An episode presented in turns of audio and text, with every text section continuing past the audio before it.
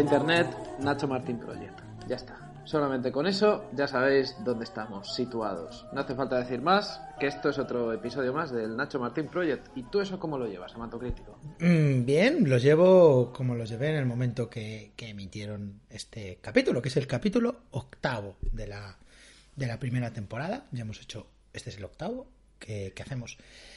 Em, se emitió el 31 de octubre de 1995. Y bueno, ¿qué sería? ¿Dónde estaba ahí el, el joven Noel Ceballos? ¿Dónde estaba? Bueno, pues en, pues en clase. Yo tenía 10 años ahí. Dios, joder. Eh, los cumplí en julio, o sea que ya tenía 10 años y yo no sé cuántos meses. Y fue el 31 de octubre, así que pues probablemente estuviera disfrazándome de Halloween. No sé de qué me disfrazé este año. Sé que tenía un disfraz de Batman, así que es posible que tocara Batman. Yo No sé. tenía 19 años y estaba muy, muy, muy a tope escuchando el Great Escape de Blur e intentando que me gustara. Eh, y diciéndome, esto es la hostia, vaya disco, eh, bueno que sacaron. Y, y ahora no te gusta tampoco, con el tiempo entraste en razón. No, eh, Blur es quizá de todos los grupos de Britpop el que menos me gusta, eh, lo he de decir. Pues fin del episodio. Eh, hemos llegado hasta aquí. Tiene un el punto renacer de los como que hermanos me cae mal, podcast pero- ha durado poco. A mí me gustaba Blur, me gustaba mucho. Eh, sin embargo, en la guerra Blur contra Oasis, eh, yo era muy de Oasis. Y con el paso del tiempo, eh, la conclusión a la que he llegado es que Oasis ahora mismo me gusta algo y Blur no me gusta. Eso, eso es el- Así acabaron las guerras de Britpop, tristemente. Después de varias ediciones especiales, todos los CD singles de Oasis. Bueno, y en el tema Canadá y Quebec, ¿dónde, dónde te encontrabas tú? Porque el 31 de octubre del 95 estoy viendo que era, fue el referéndum y Canadá se jugó su futuro en Quebec. Esto Sí. es lo que decía, o Quebec, nunca sé cómo se pronuncia. Esto es lo que decía el país. Quebec era la, la Cataluña de, de Canadá, ¿no? Y, sí. Y bueno, eran un poco los temas a los que a los que andaban ahí en el en el mundo internacional. Estaban ahí con el cerco a Barrio Nuevo, estaban ahí apretando con, con las GAL. La verdad es que me gusta ver lo que lo que dicen los periódicos de esta época, porque si ya ver un capítulo de Médico de Familia en el año 2020 es un viaje, mm, verlo en su contexto tiene menos sentido. De todas maneras, en el país tenían unas prioridades muy chulas, porque mm, lo de Barrio Nuevo está muy por debajo de una noticia que está destacadísima en el país, que es un joven de 16 años gana 80 litros de cerveza por ser el mejor bebedor. Hostia, en el país Eso está muy, muy por encima de eh, Barrio Nuevo. Luego también tenemos, bueno, Ayuntamiento de, Mar- de Marbella, supongo que estaba Gil por ahí. Sí, estoy viendo Pues, este Rondo. Mira, también. Almodóvar quiso ir a los Oscar ese año con La Flor de mi Secreto. Fue la candidata española, pero no, no le nominaron. Fíjate que a mí me encanta la flor de mi secreto, tío. A mí también. Y me dan ganas de decirle al Almodóvar del 95, tú sigue ahí. Persevera, Pedro, que lo vas a conseguir. Haz- haznos caso a los hermanos podcast. ¿Hay alguna manera de decírselo o crees que ya... Eh, no, volver al pasado. Yo, si volviera al pasado, solamente sería para decirle a Pedro Almodóvar que no tire la toalla, que, que va a llegar algo bueno con el tiempo y para ver los capítulos de Médico de Familia en emisión. Sí, ¿no? De- verlo ahí en... Mira, estoy viendo en ABC Noticias, espera, voy a, voy a ampliar. Eh, científicos americanos logran nuevas pruebas sobre el posible gen de la homosexualidad. ¿Y en qué acabó eso? este marcador genético está situado en la región XQ28 del cromosoma X. Así que, eh, seguidores de los hermanos podcast homosexuales, que sepáis que tenéis ahí un cromosoma ahí que te, algo, algo os pasó. Porque y incluye un gráfico que pone diferencias anatómicas en el cerebro de homosexuales. Simón Levay descubrió al estudiar el cerebro de 16 varones heterosexuales, 19 homosexuales y 6 mujeres heterosexuales fallecidos por SIDA.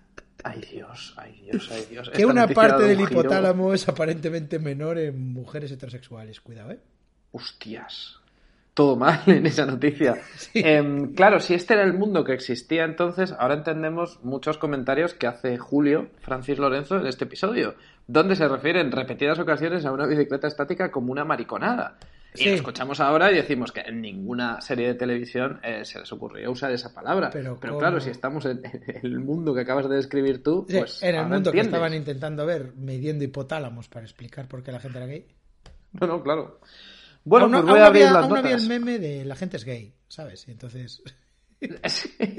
No, es que imagínate que hubiera memes este año lo que, lo que le habrían respondido al, al científico que hizo esta ciencia. Los vecinos agradecen al alcalde la reforma de Chamberí. ¿Cómo, Bueno. ¿Cómo fue esa reforma? Cuéntame. Eh, fue- no me acuerdo, la verdad es que fue increíble. Pero estoy viendo por aquí que Aznar le reprocha al gobierno no sé qué, o sea que ni siquiera había llegado a Aznar, claro, en el 95. Aznar estaba ahí como diciendo, cuidado. Y decía, Aznar, acabo de leerlo, que está muy en contra de negociar con, con los terroristas. Eso nunca va a pasar, dijo Aznar. No, no, no.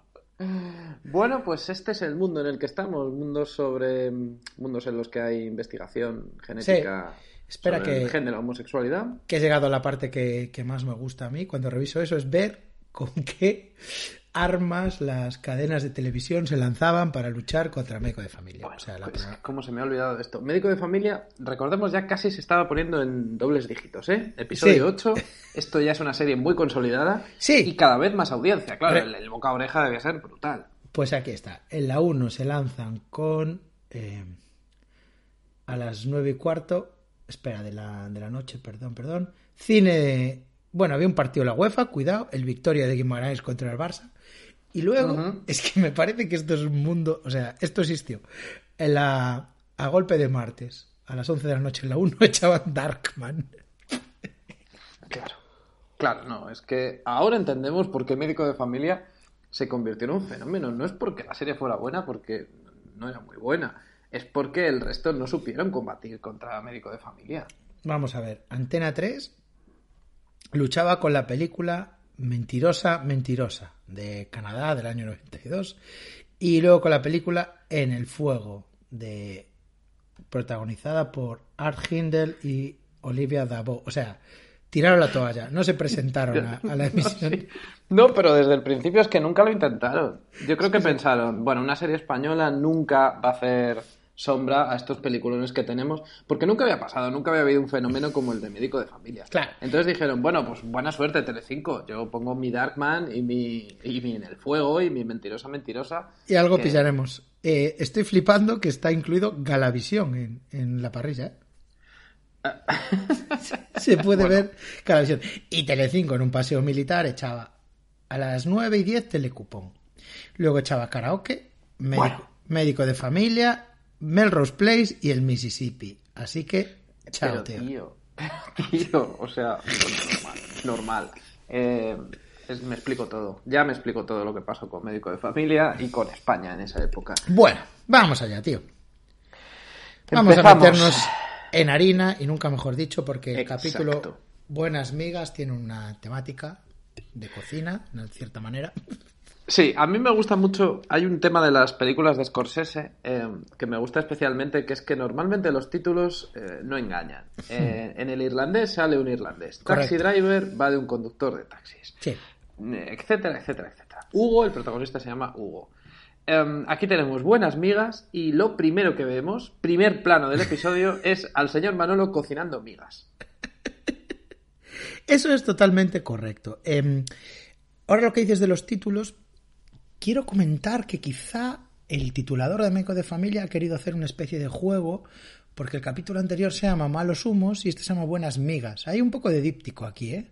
¿Crees que existe la figura del titulador de médico Sí, de familia? sí, yo creo que hay un hematocrítico ahí. Un titulador. un hemato encargado de, de estas cosas. Bueno, pues empezamos con el abuelo cocinando migas, literal, cocinando buenas migas y haciendo gala de su conocimiento absoluto de los refranes, ¿sabes? O sea, está como Sí.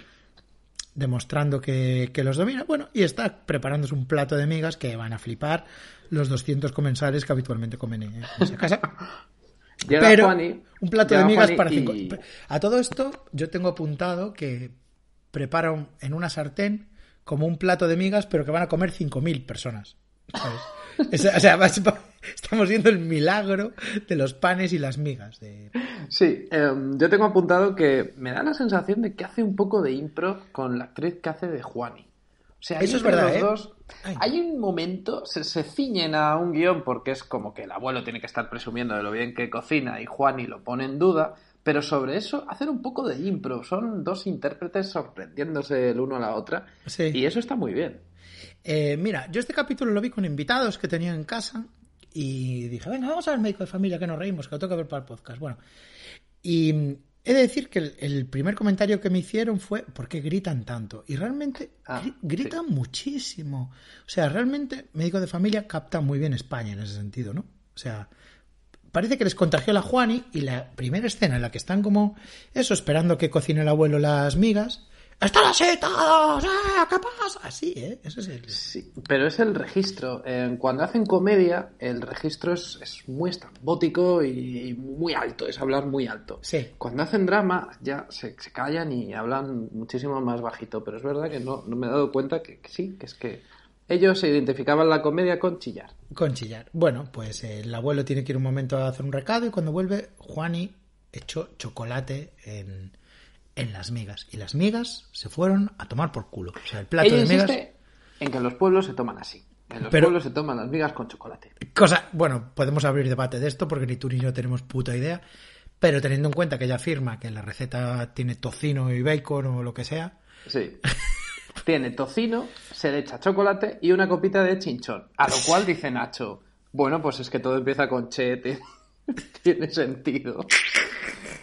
Em, está bien que hables, que hayas sacado a colación comentando este capítulo en nombre de Scorsese, porque la violencia que hay aquí, ¿eh? sí, esto mm, todo el rato tiene el tono de comedia. Es un prólogo cómico, es eh, una comedia. eh, mira con cuánto amor había hecho el señor Manolo las migas, pero Juani se las ha arruinado. Lo que pasa es que dentro de esa comedia hay un momento horrible, que la serie no lo retrata como tal, pero viéndolo nosotros en 2020 sí, que es que el señor Manolo hace varias veces, varias veces, ademán de pegar a Juani. Como pero, que le va a dar una hostia, ¿no? pero que está como a punto de darle una hostia varias veces. Y el resto de la familia, incluidos menores de edad, lo están viendo entre risas. ¡Ay, que le va a pegar al asistente! Le va a dar una hostia a! Juani.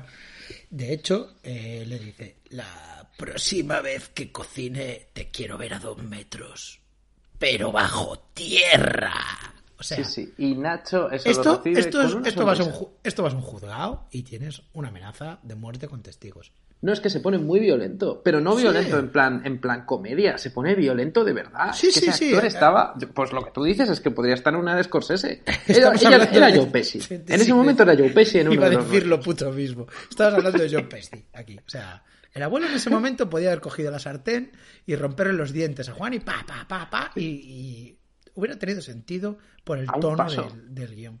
Se queda un paso. Pues este es el prólogo y de ahí ya vamos a la cabecera.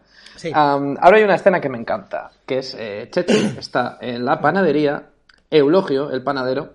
Va- Vamos Esto- a decir una cosa antes de empezar, que este capítulo es un poco un showcase de Chechu, ¿no? Sí, sí, sí, sí. Este es el capítulo en el que empezaron a decir, joder, tenemos aquí con Chechu unas posibilidades comerciales infinitas. Tenemos un Bar Simpson, tenemos aquí nuestro, nuestra superstar y, y este es el capítulo, bueno, le hemos visto ya en capítulos anteriores, como cuando montó la mafia esa de, de reventa Sí. de cosas.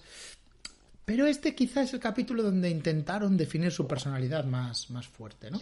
Em, sí, pero una personalidad muy polifacética y yo creo que tuvo algo que ver el agente o los agentes de Chechu eh, y aquí presionaron para que le dejaran actuar.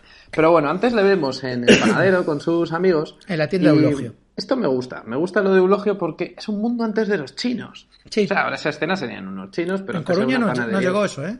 En Coruña sigue siendo en panaderías, no llegó a, a- a los chinos esto. Bueno, Esas tiendas, em, los chinos no existen en Coruña, los chinos son como bazares, pero no, no venden alimentación. bueno, aquí sería una tienda de alimentación de chinos.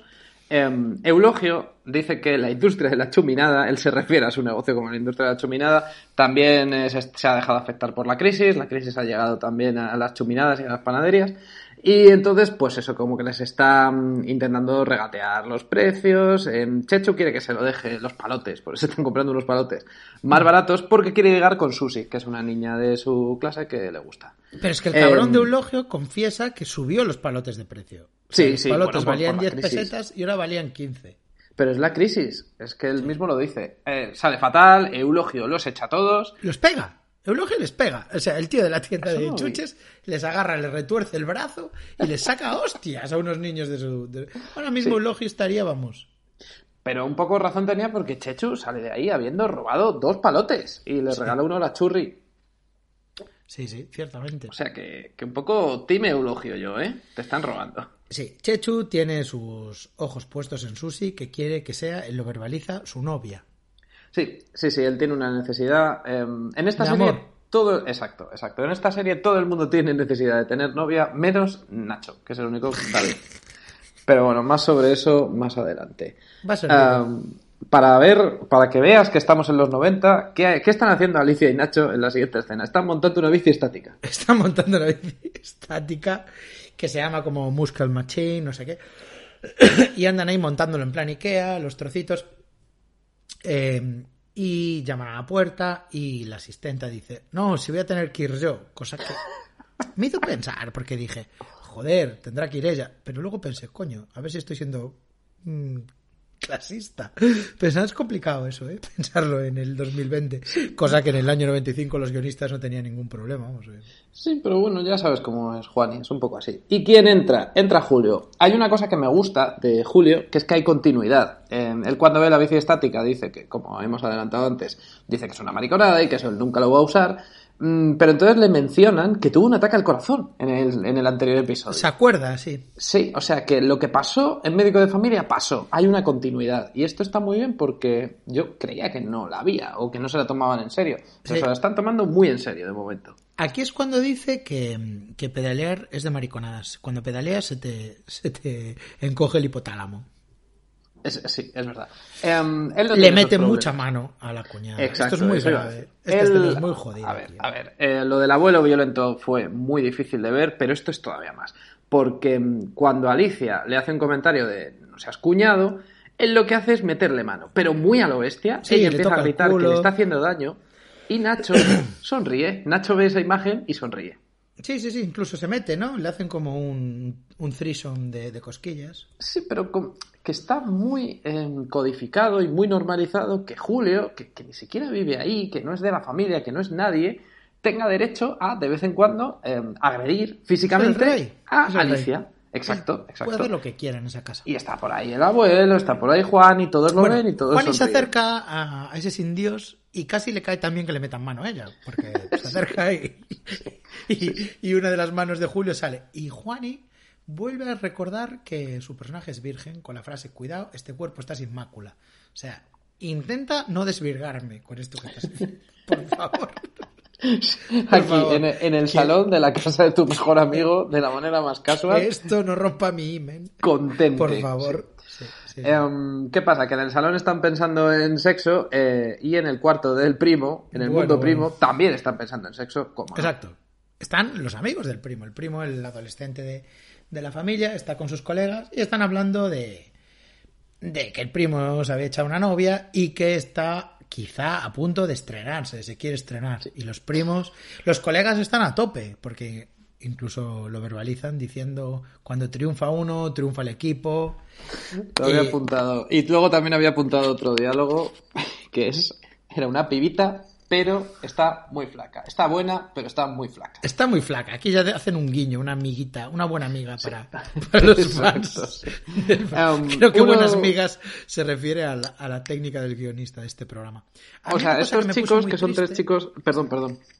Decía que una cosa que me puso muy triste de esta escena es que estos tres adolescentes están hablando de que uno quiere perder la virginidad y el tío dice que se le iba a traer a esa habitación. Y la cama es como la cama más triste del mundo para follar, tío.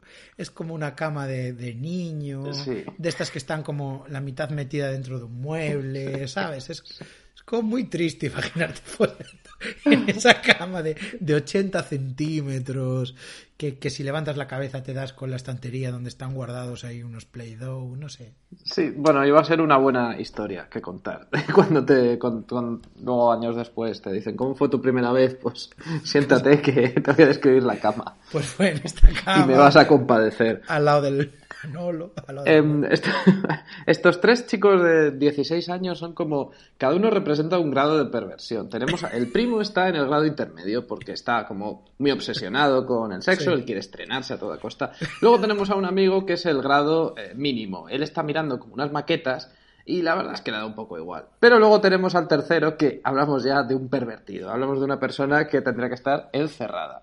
Porque Sí. cuando le dice lo de estrenarse, lo primero que sugiere es que se puede meter en el armario y observar y mirar. Esto es una serie. ¿Esto a qué hora se estaría emitiendo? Esto eran las 10 y. Las 9, O las 9 y 5, o 9 y cuarto, como muy tarde. Y era la serie familiar de Telecinco. Y en la serie familiar de Telecinco había un tío diciendo: Me meto en el armario y veo cómo. Em, un menor. Te desvirgas con otra menor como tú. Es que ese detalle me parece bastante revelador, ¿eh? que, que, estamos hablando de menores todo el rato. Bueno, y mientras están hablando de esto, están siendo escuchados por, por, María y su amiga en otra habitación y Chechu que entra ahí directamente dice, mira, la estoy escuchando todo, yo me voy a chivar de esto, así que cuidado. Sí, Chechu, Chechu va en tres partidas más por delante de todos. y Chechu... es el player, el bar, todo. Bueno, y, y, luego resulta que, que llega un día nefasto, recibe una llamada se acerca el juicio del accidente de Elena. Elena era la mujer de, de Nachete, la madre de, de María y de, y de Chechu, que falleció tristemente en un accidente de, tráfico, y llega la hora del juicio. Y cuando llega la hora del juicio, de repente, cuando recibe esta noticia, Chechu mira al infinito y recita un monólogo mm, maravilloso, un monólogo auténticamente de Oscar. Un Oscar Beat de estos, ¿no? sí, sí, sí. En, en los premios eh, TP de ese año, cuando nominaron a Chechu, porque lo tuvieron que nominar, pusieron este clip. Es un clip que empieza con él mirando al infinito y diciendo, yo a veces me acuerdo de mamá. Cambiamos de registro de una manera, o sea, hasta entonces... Em, no, no se sabe por qué Alicia está en sujetador, se queda en sujetador. Ah, porque dice que hace mucho calor. No, lleva como un top. Sí, pero Julio empieza a decir, me vas a dar otro infarto, que parecen las rocosas. En Checho tiene una araña, están comentando la araña, comentando que, que, Julio va a tener otro infarto por culpa de Alicia, y en medio de eso llega la carta del juicio, y entonces es como si alguien activara el botón drama. Se activa el botón drama. Se oye una música de drama. Se oye una música muy jodida, pero música como de. Hostia, es, son como infrasonidos, ¿eh? Sí, drones, ¿no? O sea, rollo. De, Leftovers. Estamos hablando aquí de Max Richter. es un poco eso, sí. Un poco también la banda sonora de, la película Joker. Una banda sonora que no tiene nada que ver con el resto, que son trombones y... Eh, y Chechu recita su monólogo, el famoso monólogo que todavía hoy se hace en las escuelas de interpretación. Yo a veces me acuerdo de mamá. Em, bueno, más frases de este monólogo es, me seguiré acordando de mamá, papi hijo, si tú quieres a alguien, siempre te acordarás de él. Me acuerdo que a veces me contaba cuentos. Yo también te puedo contar cuentos. No es lo mismo, abuelo. O sea, todo este bajón. Y lo que más me gustó de todo esto, tío, es que de fondo, o sea, en el, en, el plano, se ve la cara de Checho y en fondo se ve un paquete de tomate frito. Porque recordemos que en el capítulo anterior descubrieron lo de la propaganda en que en este capítulo es exagerado. O sea, Puleva es el gran patrocinador y Pan Rico, ¿no? Y Puleva están constantemente bebiendo leche. O sea, hay momentos que es como Nachete viene de juicio, joder, mi mujer tal, y se abre la nevera y me meto un vaso de leche porque esto va... Todo el rato. Los, personajes, eh, cuando están mal, se meten un vaso de Puleva todo el rato. Sí. Bueno, pues esto es la Tour de Force dramática con Tomate Orlando. Orlando quiso que su marca se asociara a Chechu, porque es que me flipa Chechu, porque es muy listo para unas cosas, o sea, Chechu sabe perfectamente lo que va a hacer su primo antes incluso de que su primo lo sepa. Pero luego pregunta cosas como, ¿me seguiré acordando de mamá? Joder, si eres tan listo para unas cosas, porque es el tío más naif del mundo. Cuando claro, le da para acordarse de, su madre muerta no es tan listo, ¿eh? Pero cuando el guion le da comedia, Chechu es un superdotado. Sí, es verdad, es como el niño de Brick de la Sí, sí, Bueno, la serie se llama Médico de Familia, así que vamos ya por fin al centro de salud. Sí, pero para un tema judicial. Pero para un tema de salud. Vamos con el suegro. Los médicos, los pacientes están esperando con sus bultos extraños, con sus síntomas preocupantes, pero espérate un momento que, que llegan los abogados. Llega el suegro con un abogado que recomienda, que es un señor mayor de barba, están hablando de, que la Pero parece un tiburón, un tiburón, según nos dice Nicolás, que es el suegro, dice, este ya verás, le vas a sacar hasta los hígados. La vamos a esquilmar, te vas a forrar tú con la que mató a tu mujer, que también es mi hija, cuidado, ¿eh? Dice... sí, sí. todo el rato lo tienen que recordar porque todavía estamos en el capítulo 8, pero claro, ellos asumían que la gente no se ha visto los anteriores. Todos los personajes están todo el rato diciendo quiénes son en cada episodio. Sí, sí, sí, sí. Eh, aquí tengo anotado que mm, en esta época eh, David Lynch cuidado, era mainstream, porque hay un momento que le dicen que, Sí. que te pareces al hombre elefante. Mm. Y me gusta esto, esto encaja con una cosa que descubrí yo de esta época, que es una ragaza de, de esta época. Por cierto, María lee la ragaza en alguna escena. Pero Sí. en, en el que aparecía David Lynch como un sex symbol, había como pósters de David Lynch. Era como en el horóscopo Acuario, era David Lynch el que representaba el Acuario. y era como uno de los modelos para ligar, ¿no? Un David- el típico David Lynch que te puedes encontrar. Jo, pero ¿por qué salimos de, esa, de ese momento? ¿Por qué lo abandonamos? Yo quiero seguir viviendo ahí. Pues aquí está, referencias al hombre elefante tranquilamente. Era. Sí, además es en una escena que a mí me gusta mucho porque la manera que tiene Chechu de vengarse del panadero es montar la, la Bader Meinhof. Sí. O sea, Chechu se hace terrorista, eh, quieren tirarle un petardo que hablan de ello como si fuera una bomba, o sea, Sí, son un terroristas petardazo, 100%. bueno. Entonces dicen, cuidado, que a lo mejor lo puedes deformar más de lo que estás y parece el hombre elefante. Em, bueno, ¿qué pasa? Que, que ponen el atentado y justo entonces entra Susi. Sí, Es que- Bader Meinhof, mal. sí, esto es como estar en el momento equivocado, tío. Lo siento. Sí, sí, sí, sí. Entonces se escucha la detonación, eh, Chechu y su colega salen y Chechu no sabe, no sabe lo que le ha hecho a Susi, eh, asume que ha muerto por la potencia de su petardo o algo mucho peor, pero, pero mal, bajón, bajón. Eh, con lo de la madre lo pasó mal, pero con la posibilidad de haber mutilado a su novia o a, o a la que quiere que sea su novia con un petardo, todavía peor. Sí, sí, sí, sí. Él está. Una, un- es- recordemos que es una niña como de nueve años a la que se refiere como está como un queso, ¿eh? Cuidado. Sí, sí, sí, sí. Bueno, a lo mejor después del atentado ya no, quién Pues, sabe. Él tira el petardo y ¡no! Era como una escena de En el nombre del padre, ¿no? De ¡no! Chechu corriendo entre el humo. ¡No, por favor! Sí, em, Checho aprende que el terrorismo no es la solución, incluso en situaciones tan extremas como que Eulogio te quiera subir de dinero los palotes. Es que estamos en esa dinámica. ¿eh? Acabas haciendo daño a la gente que quieres. Bueno, he, he de decir que Eulogio les, eh, les pegó. ¿Tú crees que esto es una metáfora de, de la lucha del pueblo vasco, quizás? O Sí, ese es el conflicto vasco, es el conflicto vasco totalmente.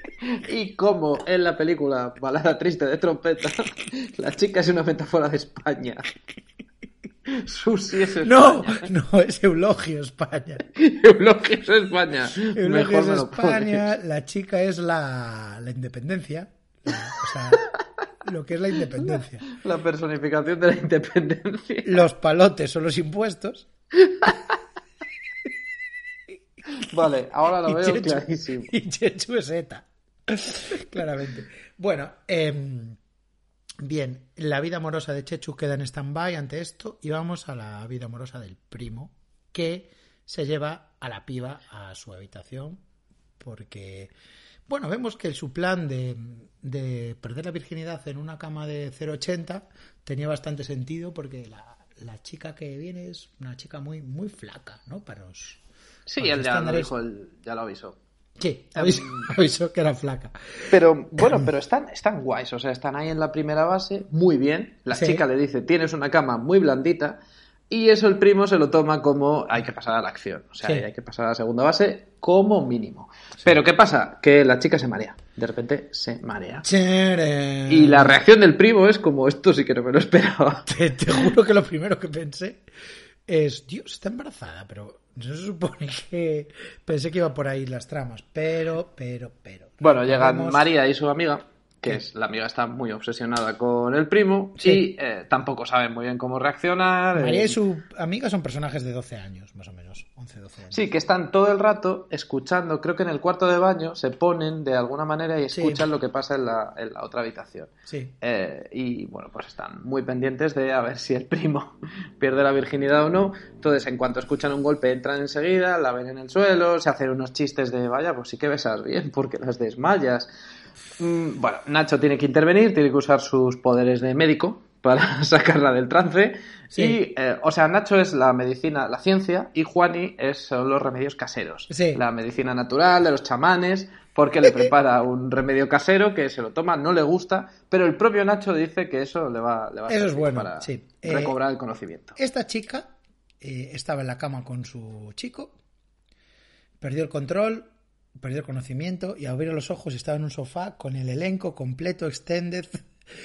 Sí, sí, porque está hasta Julio. Familia.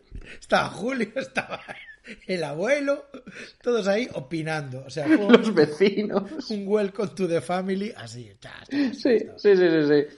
Y la amiga de María, por supuesto, que sigue diciendo frases como menos mal que te duele la cabeza, si no, a saber cómo habríais acabado. Aunque el primo lo salva muy rápido y dice que estaban allí los cuatro, que estaban eh, él, Inés, María y su amiga hablando y que de repente ella se desmayó. Bien, Eh, eh, aquí es como médico de familia introduce el tema de la clase de ética de esta semana, que es la anorexia. Eso es. sí. Entonces aquí hay una...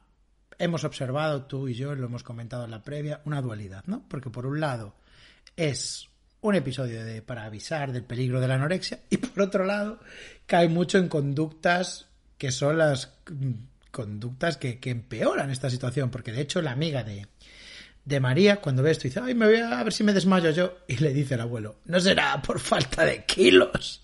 Y se está refiriendo a una niña de, de eso, de 12 años, ¿no? O sea, es- Sí, sí, sí. Bueno, em, Chechu sentencia. O sea, al final de aquí todo esto que tú dices está contenido en la sabiduría de Chechu, que cuando se va Inés dice un poco jirafa, pero buena está como un queso. Y pasamos a la siguiente escena con una cortinilla, con la sintonía de la serie. Ah, no, no, antes una cosa, una cosa. Em, bueno, creo que es después. Yo tengo aquí apuntado modelos de la revista, muy delgadas. Sí. Abuelo Pavarotti. Creo que es que está viendo Alicia una revista Sí. y dice, es que estas modelos, es que miranas están muy delgadas. Y el abuelo dice no sé qué y le dice Nacho, tú cállate que estás como Pavarotti. Es lo que tú dices. O sea, Sí, hay mucho body shaming, pero al mismo tiempo hay un cuidado que cuidado con los cuerpos. Que con el body shaming. Y veremos una moraleja alimenticia dudosa. Bueno, en ese momento llama por teléfono la señora que chocó con Elena. Dice que quiere quedar con Nachete para comer porque le quiere comentar una cosa antes del juicio, que es inminente. Nachete se pone tan nervioso que se tiene que tomar un vaso de puleo. Él escucha la voz de esta mujer y, y sentencia. Esta mujer está fatal, ve que está muy mal, que está muy triste. Y Juani le dice de todas maneras que si él necesita que vaya Hipólito, por si Sí. hay que dar una somanta de palos, que Hipólito puede estar preparado en el coche como eh, backup. Ahora yo me pregunto. Hipólito Na- puede ser su león black. Exacto. Yo me pregunto, Nacho va a quedar a comer con una mujer que él dice que está fatal, Sí. que se siente muy mal por el juicio que viene, muy culpable de haber matado no solamente a la mujer de Nacho, sino también al marido de esta propia mujer, Sí. etcétera, etcétera. Y Juani dice, esto es una trampa, va a haber que meterle una somanta de palos, luego ahí va a estar Hipólito, por, por si hay violencia, va a estar preparado. Efectivamente. Bueno, eh, y cae en el restaurante. Antes vemos como eh, la chica que se desmayó, Inés, va a la consulta de Nachete a petición de él y él le dice, ¿has oído hablar de la anorexia? ¿Pero qué dices? ¿Cómo voy a ser yo anoréxica? Venga, sois todos unos flipados y como mm, una pera a la semana o yo Sí, qué sé. sí, sí. Bueno, es la, la manera en la que lo descubres Sherlock Holmes, ¿eh? Sí, O sea, como sí, que sí, sí, sí. Es, es increíble. Em, también le dice, pero si no me ha visto desnuda, y se ríe, porque ella... Todo el- eh, Inés es un personaje que me resulta muy perturbador porque está todo el rato como de risas. Esto es toda una broma para ella. Sí. Bueno, lo de la anorexia no le sienta bien, es lo único que se toma en serio. Eso y Me cuando gusta, se ¿eh? desmaya son las dos únicas cosas que se toma en serio, así que se va de ahí, se pira. Y Sí. entonces Gertrude llega y dice, ¿qué le pasa a esta? Le dice Nacho lo que le pasa, hace una comparación con la planta. Dice, como esta siga así, se seca en dos meses.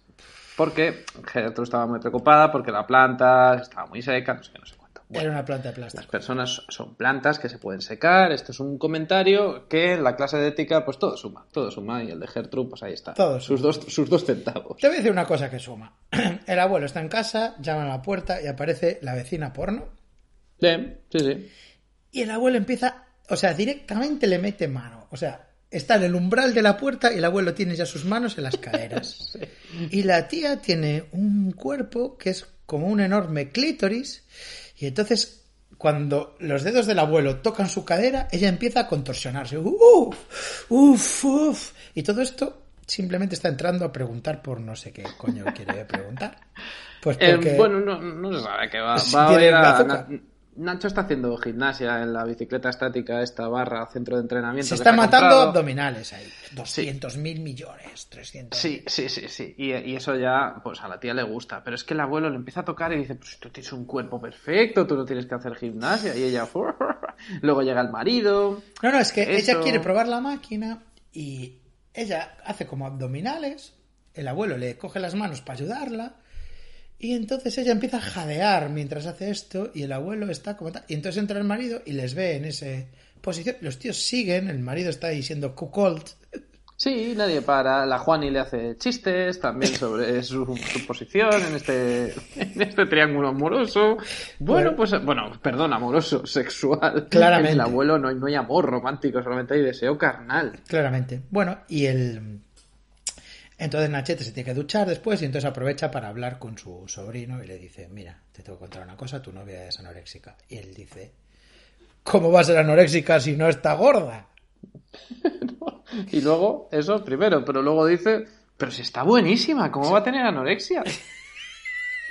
O sea, todas las frases de la clase de ética son top. Lo que pasa es que luego entra en razón en cero coma. O sea, Sí. el tío dice esto y Nacho dice, no, pero vamos a ver, estamos hablando de que a mí me ha confesado que no come, y en ese momento dice el primo, Uf, tienes razón, tienes razón, Entonces, Nacho, vamos a tienes ir. toda la razón. Y le Entonces dice, ya, le dice, atención. Le dice, vamos a hablar con sus padres y explicarle lo que pasa. Y dice, ¿qué va? Si sus padres pasan de ella, ya me encargo yo. y a Nachete esto le parece, ok, ah, bien. Sí. Nacho dice, vale, si tú me prometes que te encargas de eso, persona que me acaba de decir la frase, pero ¿cómo va a tener anorexia si está buenísima? Entonces lo dejo en tus manos. Y se La vida y la salud de esta chica completamente en tus Y manos. se va, Nache- y se va el, el Nachete y se queda el primo diciendo, anoréxica. Y yo a dos velas. Esa frase. Y Nacho se va diciendo la satisfacción del deber cumplido. Este Mi chico juramento. se va a encargar mucho mejor que sus padres. juramento hipocrático ha, ha surgido efecto. Bueno, eh, ¿cómo, esto te va a gustar a ti, Noel. ¿Cómo quedan? ¿Cómo, si no conoce a Elena, pues Hmm. quedan en el restaurante y tienen que llevar, dicen que la misma revista, y es que han quedado llevando un fotogramas, que seguramente vamos a, a seguir esto muy de cerca, también era patrocinador del programa. ¿eh? Puede ser, la, la portada era Antonio Banderas. Además, Sí. Antonio Banderas en su época coleta, o El sea, mariachi. Antonio Banderas más, más Latin lover de, de todo, ¿no? El restaurante me hizo mucha gracia porque es un restaurante que está cerca de mi trabajo y al que yo he ido a comer. Ahora es distinto, ahora es asiático, Ah. pero, pero vamos, es el mismo restaurante, la misma estructura casi de las mesas y todo. Sí. Así que, no sé, me sentí como en casa. De Pues, repente Nachete sentí que llega- mi serie favorita va a mi casa. Sí, y con, y con la revista donde trabajaste muchos años. Es verdad, es verdad. No, es- esa escena es que estaba hecha para mí. Te Sí. tocó cerca, ¿eh? Y a ver si eso también está hecho para ti. Eh, Nachete se puso a hablar con, con una chica que tiene fotogramas en la mano, como quedaron, y es, hola, ya estoy aquí, la tía, hola. De repente la tía como se ponía nervioseta. Sí, Eh, venga, Le decía, soy Nacho Martín y ella, encantada. encantada. Venga, vamos a comer ya, ¿no? Yo ya he comido, pero si hace falta, vuelvo a comer. Como diciendo, Dios, pero... Fóllame Lo que aquí. siempre he querido. Fóllame aquí. Y luego aparece una chica más. Además era como una rubia muy atractiva y de repente aparece como una chica deprimida, más bajita y con mala cara. Una actriz el que está en registro de drama registro clarísimo. hiperdrama y con el fotogramas en la mano. Oh, qué confusión. Es una confusión y dice la otra. Pues qué pena, porque ahora mismo te iba a follar, vamos que. Sí, volvemos a uno de los temas más queridos por la serie hasta ahora, que es que Nacho, él no se da cuenta de lo que tiene, pero tiene un poder de atracción y un magnetismo que es evidente. Lo que pasa es que él no es consciente, él cree que es un perdedor. Es un ciervo dorado, no, un no es unicornio. ningún perdedor. O sea, estamos hablando de un tío que ha demostrado que puede llegar a la barra de cualquier restaurante y a una mujer que está ahí esperando a que le den mesa, no se estaba yo creo que tomando una caña después de Sí, comer, sí, sí. le dice vamos a comer tú y yo y ella le dice sí, aunque Hombre, ya haya comido, Ya te voy a voy a decir comer contigo. lo que voy a comer. le Es dice. un tío que consigue eso, consigue eso, pero por accidente siempre.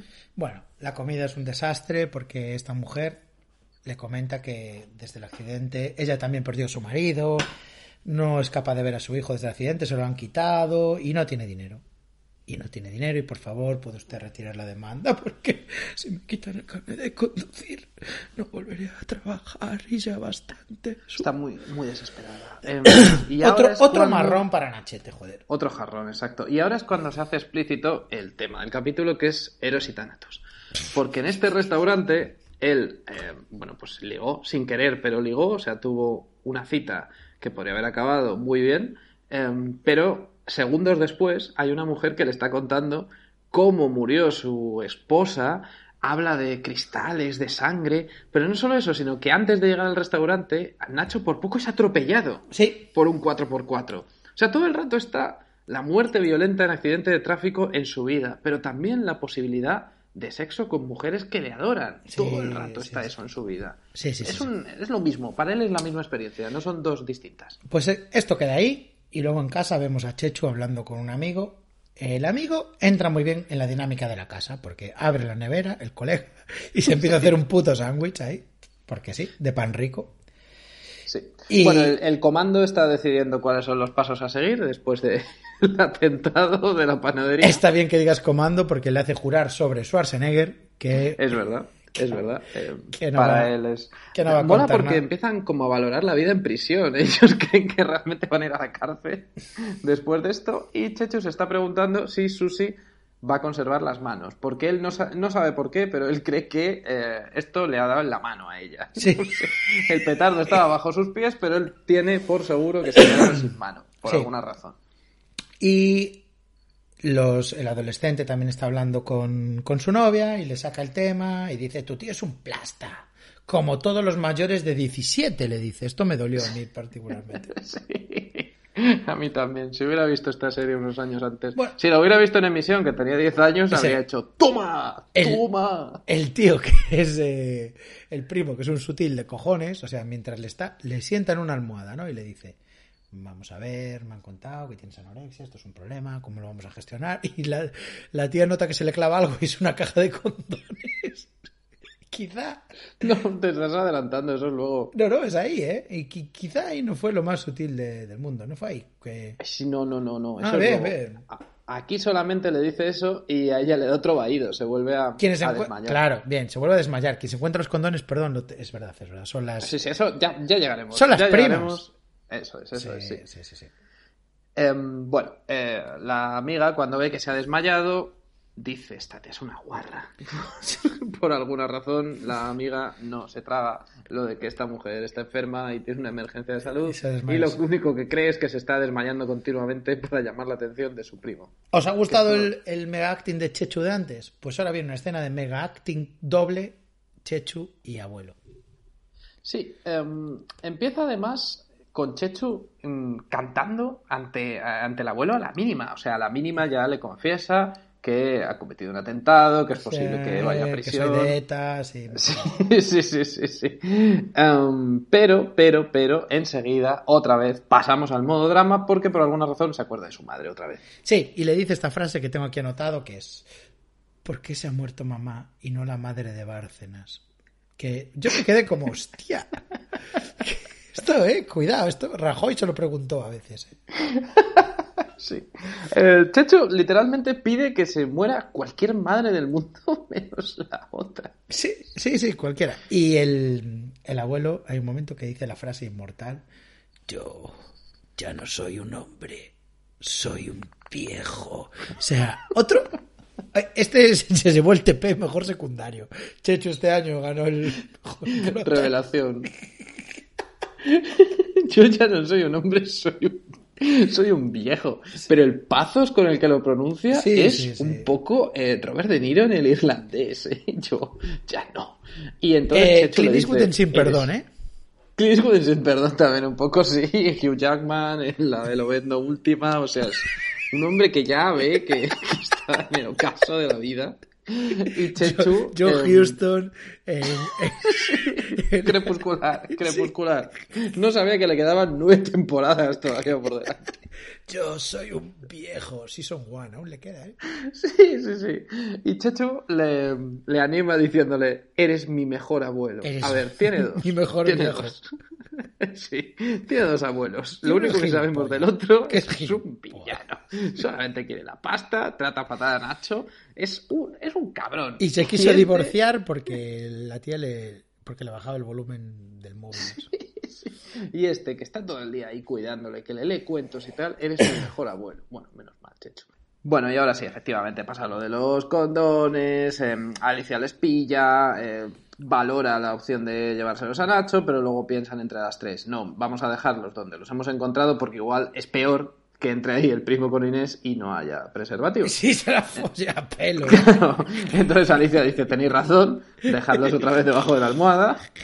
No vaya a ser, no vaya a ser. Dios mío. Em, de repente llega a casa, llaman a la puerta y aparece la, la mujer que mató a Elena con el coche, llorando, y le dice, no tengo seguro.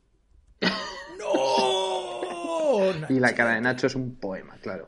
Em, esto sigue un poco la estructura del el cine de terror. Es, es como un villano del cine de terror. Lo primero que llega es una carta, luego Sí. una llamada de teléfono, Sí. luego quedan en un restaurante, luego aparece en su casa. Sí. O sea, va cada vez estrechando Luego le, más el le cerco. hierve a su conejo.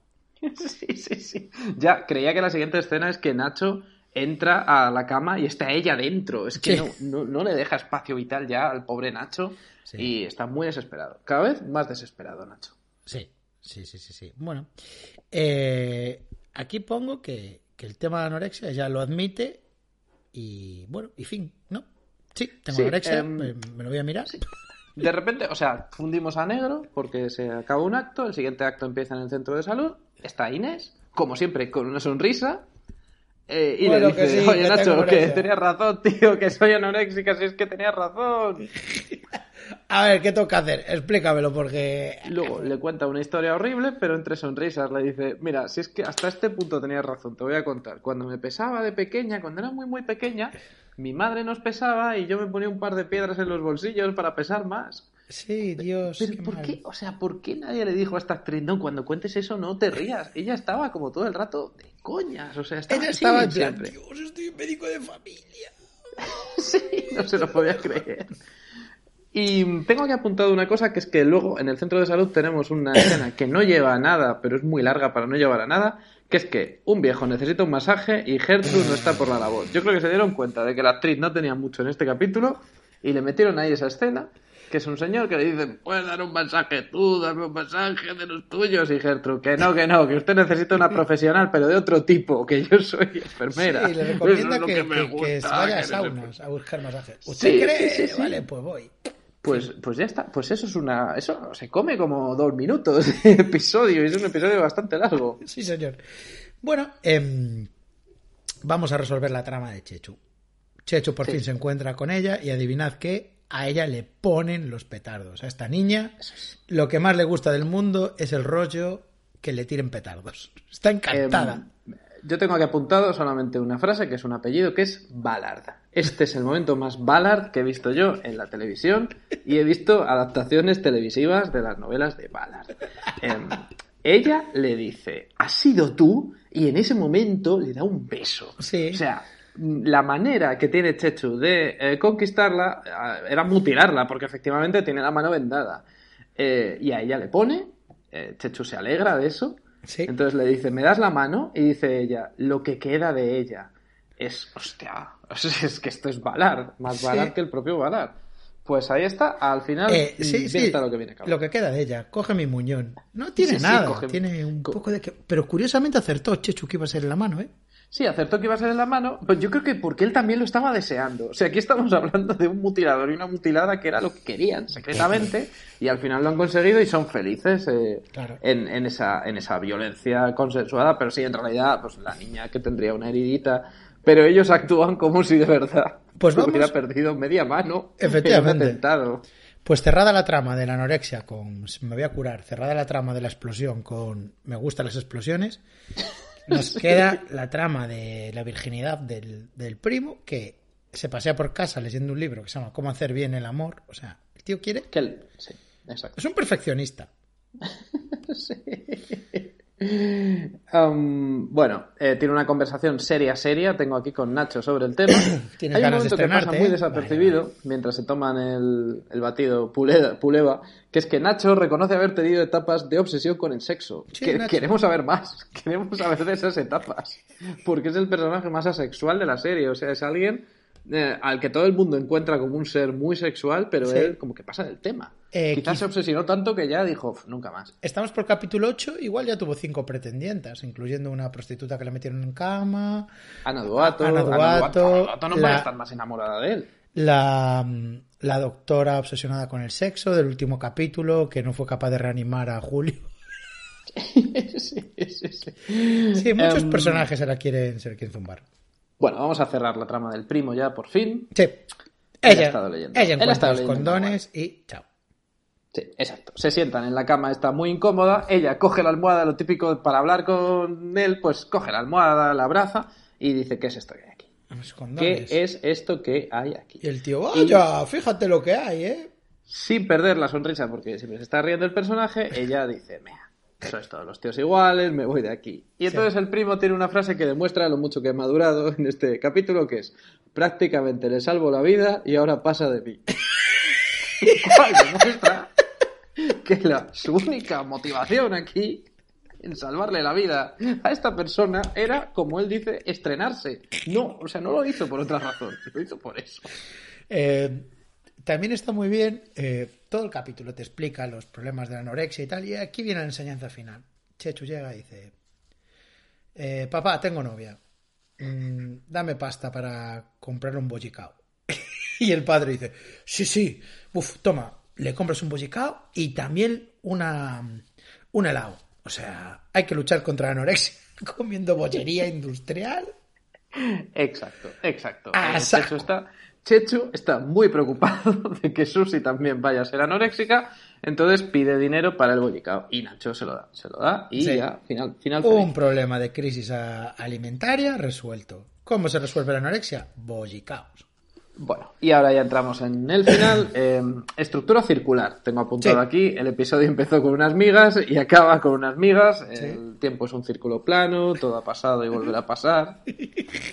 Las migas del señor Sí. Manolo. Llegan del juicio y resulta que dicen que se archivó por falta de pruebas, pero todos sabemos la verdad. El corazón de Nachete es demasiado grande, no le pudo hacer eso a esa Pero es chica. que fíjate, si es bueno, que ni siquiera lo quiere reconocer. Sí. Se lo tienen que sacar. Alicia le tiene que decir, has quitado tú la demanda, ¿verdad? Y Nacho, "Ah, no sé de qué me hablas. Y Julio, Nacho. Y dice, Musita, bastante castigo ha tenido ya. Si nos íbamos a forrar con la parta de esta Sí, tía. eh, Julio habla en primera persona del plural por alguna razón. Nos hemos quedado sin indemnización, dice. Pero tú, ¿qué? te- Pero que no era tu esposa, no era nada tuyo. Pues cuando ¿Qué están, indemnización? Él ya quería esa pa- ya soñaba con su parte, con su parte del pastel.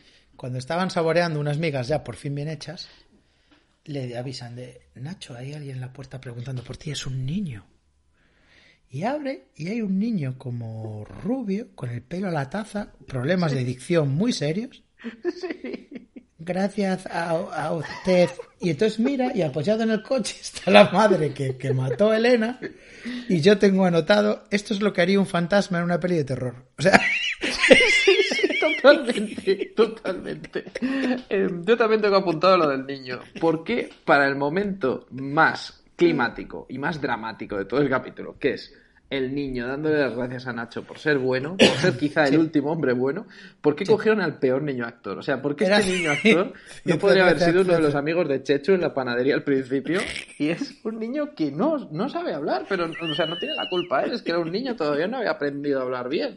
¿Por qué le pones a hacer justo esto? Aún no había aprendido a hablar bien, hijo de puta.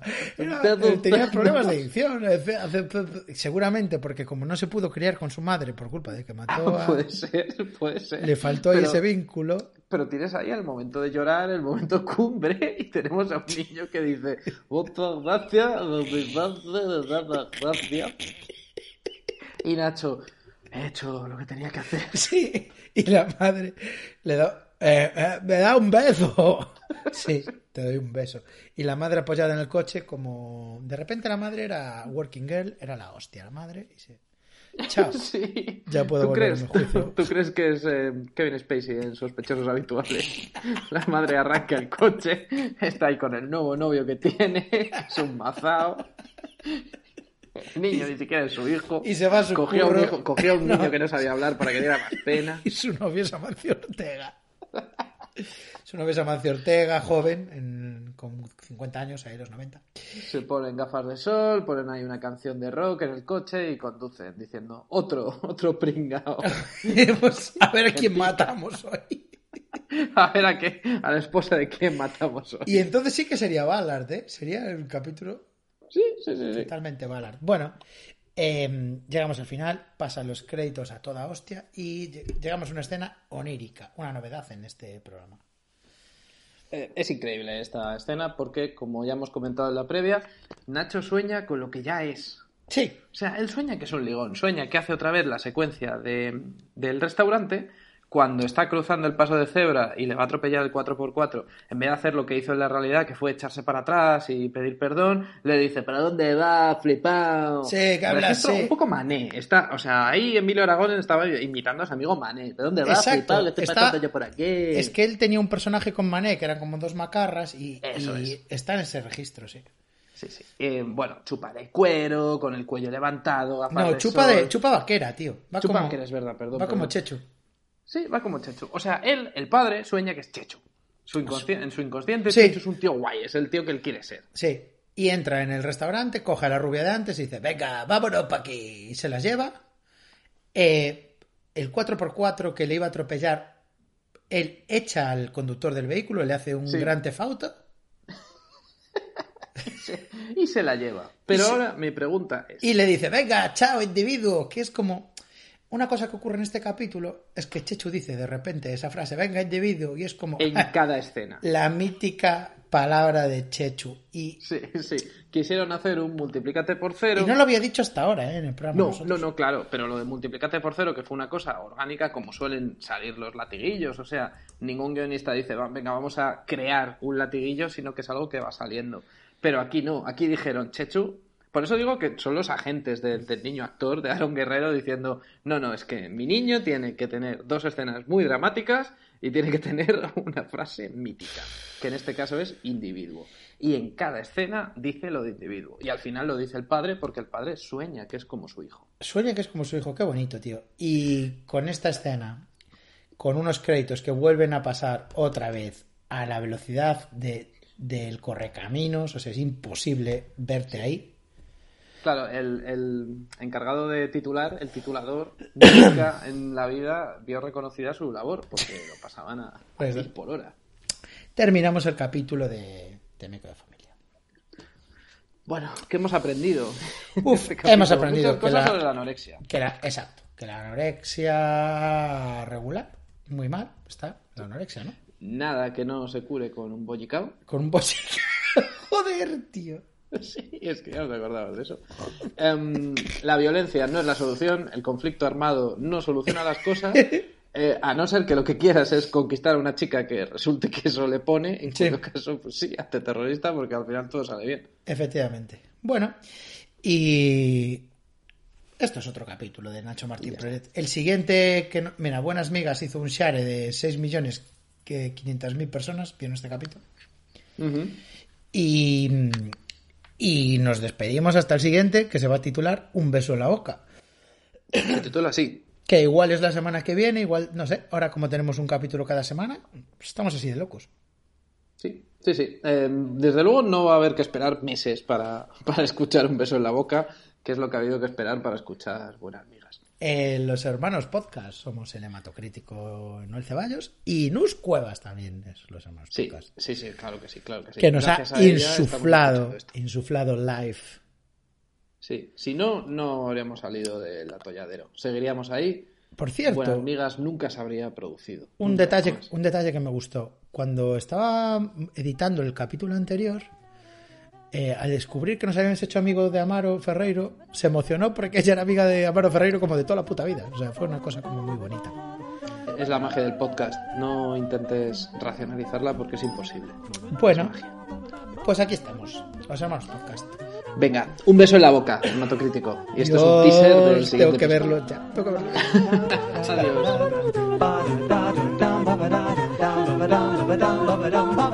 ba ba ba ba ba ba ba ba ba ba